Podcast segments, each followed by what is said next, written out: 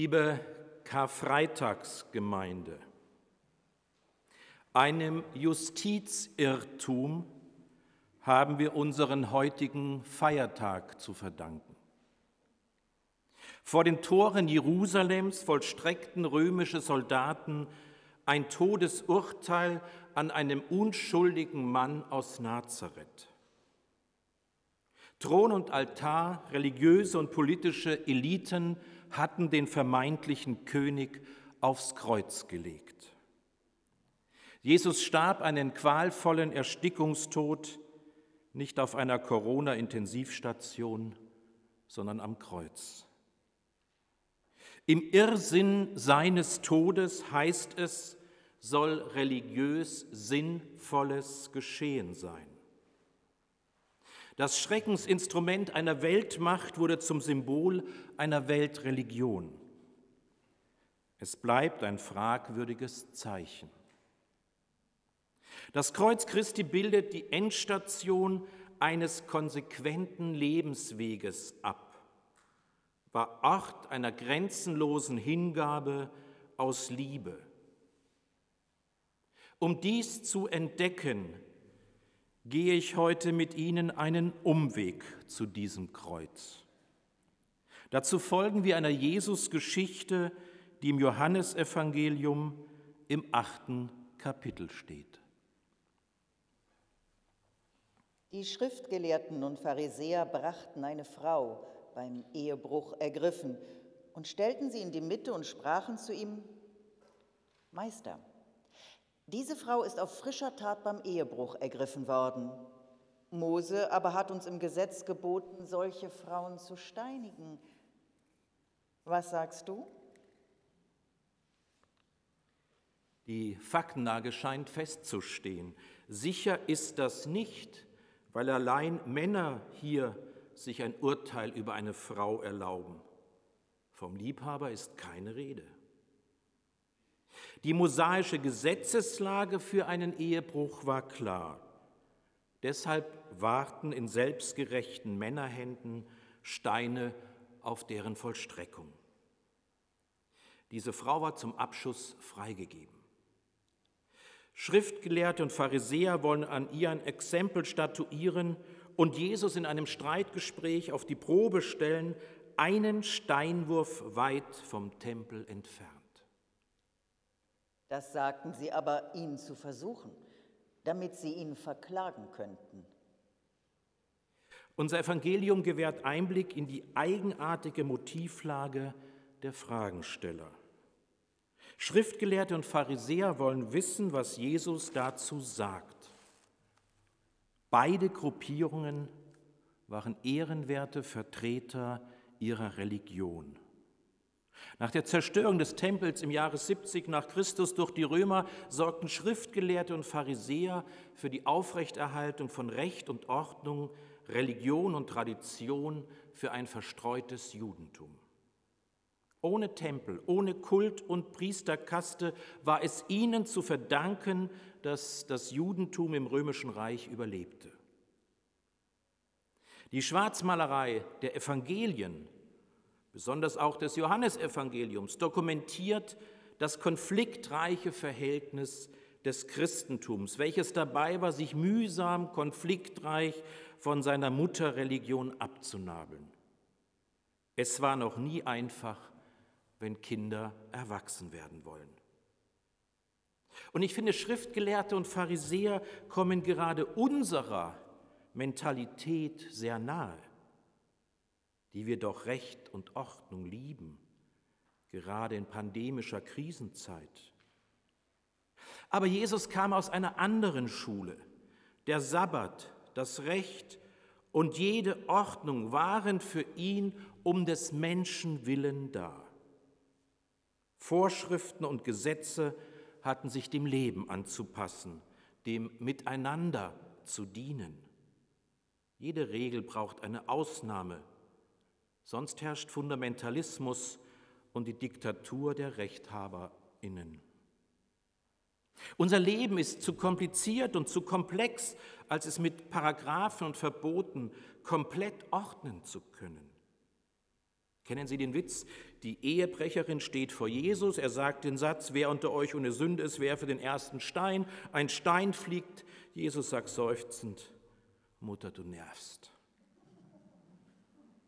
Unsere Geschichte sät Zweifel an uns und an all denen, die viel zu schnell bei der Hand sind mit ihren Urteilen, ihren Vorurteilen, ihren Rufen, Strafe muss sein.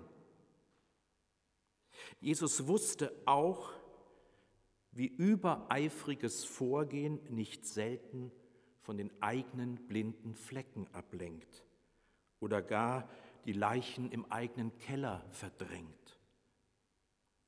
Wir neigen dazu, auf dem Splitter im Auge der anderen uns zu fixieren und sind blind für den Balken im eigenen. Jesus unterbricht die heißgelaufenen Steinewerfer in ihrem Vollstreckungswahn. Er teilt ihre Urteile nicht, denn sie überheben sich mit ihren letzten Urteilen, ihrem Todesurteil. Die in Todesangst verharrende Frau spielt eine Nebenrolle. Jetzt geht es in der Hauptsache um Jesus. Er soll auf frischer Tat ertappt werden.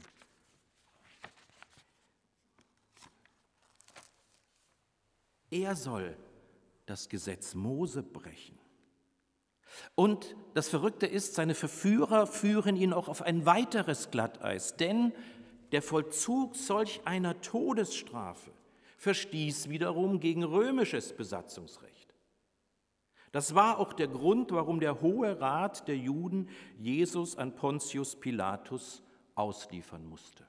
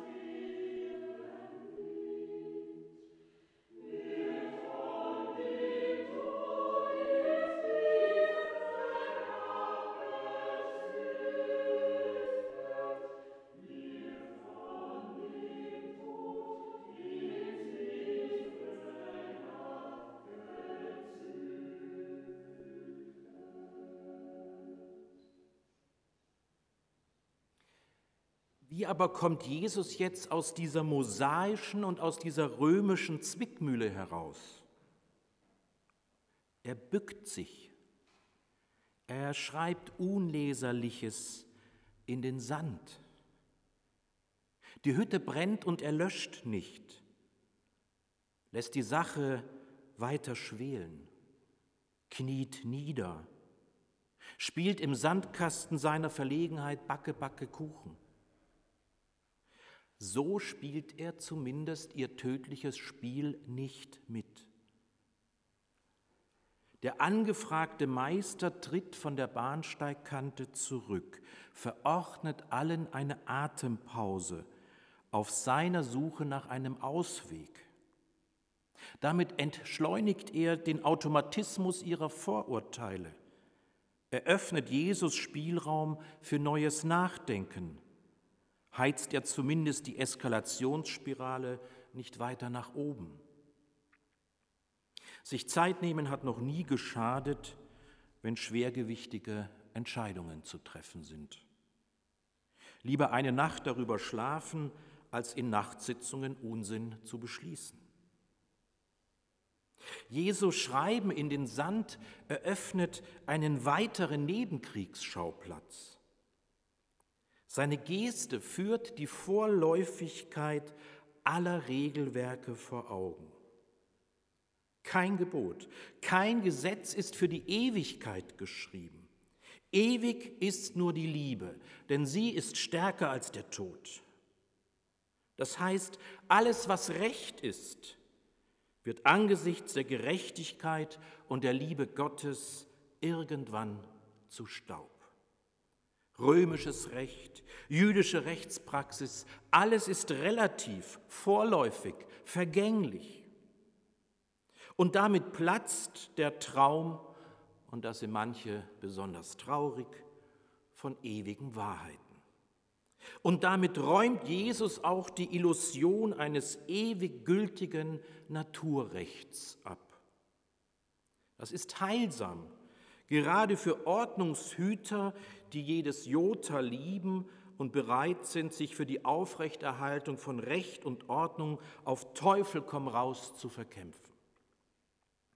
Wer nur Recht und Gesetz hochhält und keine Liebe kennt, wird sich zu Tode verwalten. Jesus weiß, wie schnell das geschriebene Wort, wenn es den Geist des Verfassers, der Verfasserin nicht mehr atmet, zum toten, zum tötenden Buchstaben werden kann. Er bückt sich, um den Geist des Vaters einzuatmen.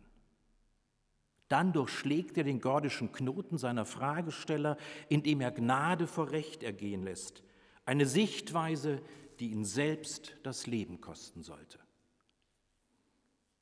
Als sie nun fortfuhren, ihn zu fragen, richtete er sich auf und sprach zu ihnen, wer unter euch ohne Sünde ist, der werfe den ersten Stein auf sie.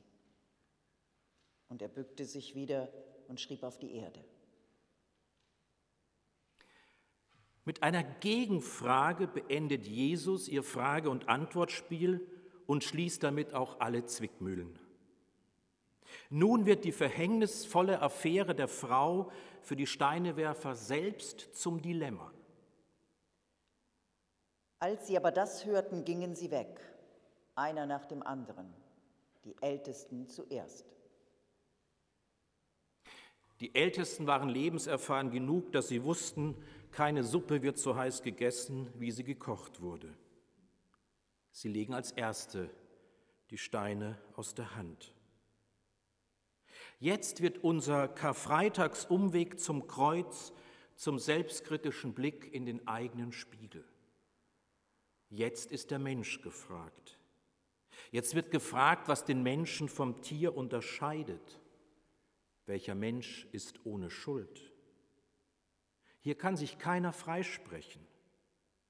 Umso wichtiger ist es, auf den zu hören, der am Kreuz sagen wird, Vater, vergib ihnen, denn sie wissen nicht, was sie tun. Umso wichtiger ist es, auf den zu blicken, der von seinem Vater erzählte, der verlorene Söhne und Töchter in seine offenen Arme schließt, Arme, die allen offen stehen, wie auch Jesu offene Arme am Kreuz. Gottes Gerechtigkeit hat kein Interesse daran, mit Steinen nach uns zu werfen. Das ist die Pointe dieser Geschichte. Das ist die Pointe von Karfreitag. Der Mensch kann sich nicht selbst beim Schopf aus dem Sumpf seinen Sund, seiner Sünde herausziehen. Weil keiner von uns ohne Schuld ist, empfiehlt uns Jesus, unsere tödlichen Steine der Selbstgerechtigkeit, der ewigen Ausreden, der ewigen Selbstrechtfertigung endlich aus der Hand zu legen. Viel Sinn und heilvoller ist es, unser versteinertes, unser verbittertes Herz für Gottes Liebe zu öffnen und es Gottes Gerechtigkeit anzuvertrauen. Wer um seine blinden Flecken weiß, sollte kein Interesse daran haben, andere gnadenlos zur Strecke zu bringen. Jesus hat an diesem Karfreitag auch unsere Schuld mit in den Sand geschrieben, sie für uns ans Kreuz getragen, weil er für alle der Sünde Sold bezahlt hat. Und Jesus blieb allein mit der Frau, die in der Mitte stand. Jesus aber richtete sich auf und fragte sie, Wo sind Sie, Frau? Hat dich niemand verdammt? Sie antwortete, Niemand, Herr. Erstmals am Ende dieser Geschichte hören wir die Stimme der Frau. Niemand, Herr, sagt sie. Die Geschworenen hatten den Gerichtssaal verlassen. Allein Jesus war noch da. Er nennt ihre Schuld beim Namen. Er findet einen anderen Umgang mit ihr. So verdamme ich dich auch nicht. Gehe hin und sündige hinfort nicht mehr. In diesem Schlüsselsatz geschieht Gottes Gerechtigkeit. Jesus verdammt nicht, sondern vergibt ihr. Übrigens noch ohne Kreuzestod, allein aus Gnade. Nicht Gott verurteilt uns, sondern der Mensch wäre in dieser Geschichte fast wieder dem Menschen zum Wolfe geworden. Deshalb musste Jesus sterben, nach jüdischer und römischer Rechtspraxis. Warum? Weil er den Weg der Liebe, den Weg des Verzeihens, den Weg der Gerechtigkeit Gottes konsequent zu Ende gegangen ist, bis ans Kreuz. Für wen? Nur für uns. Amen.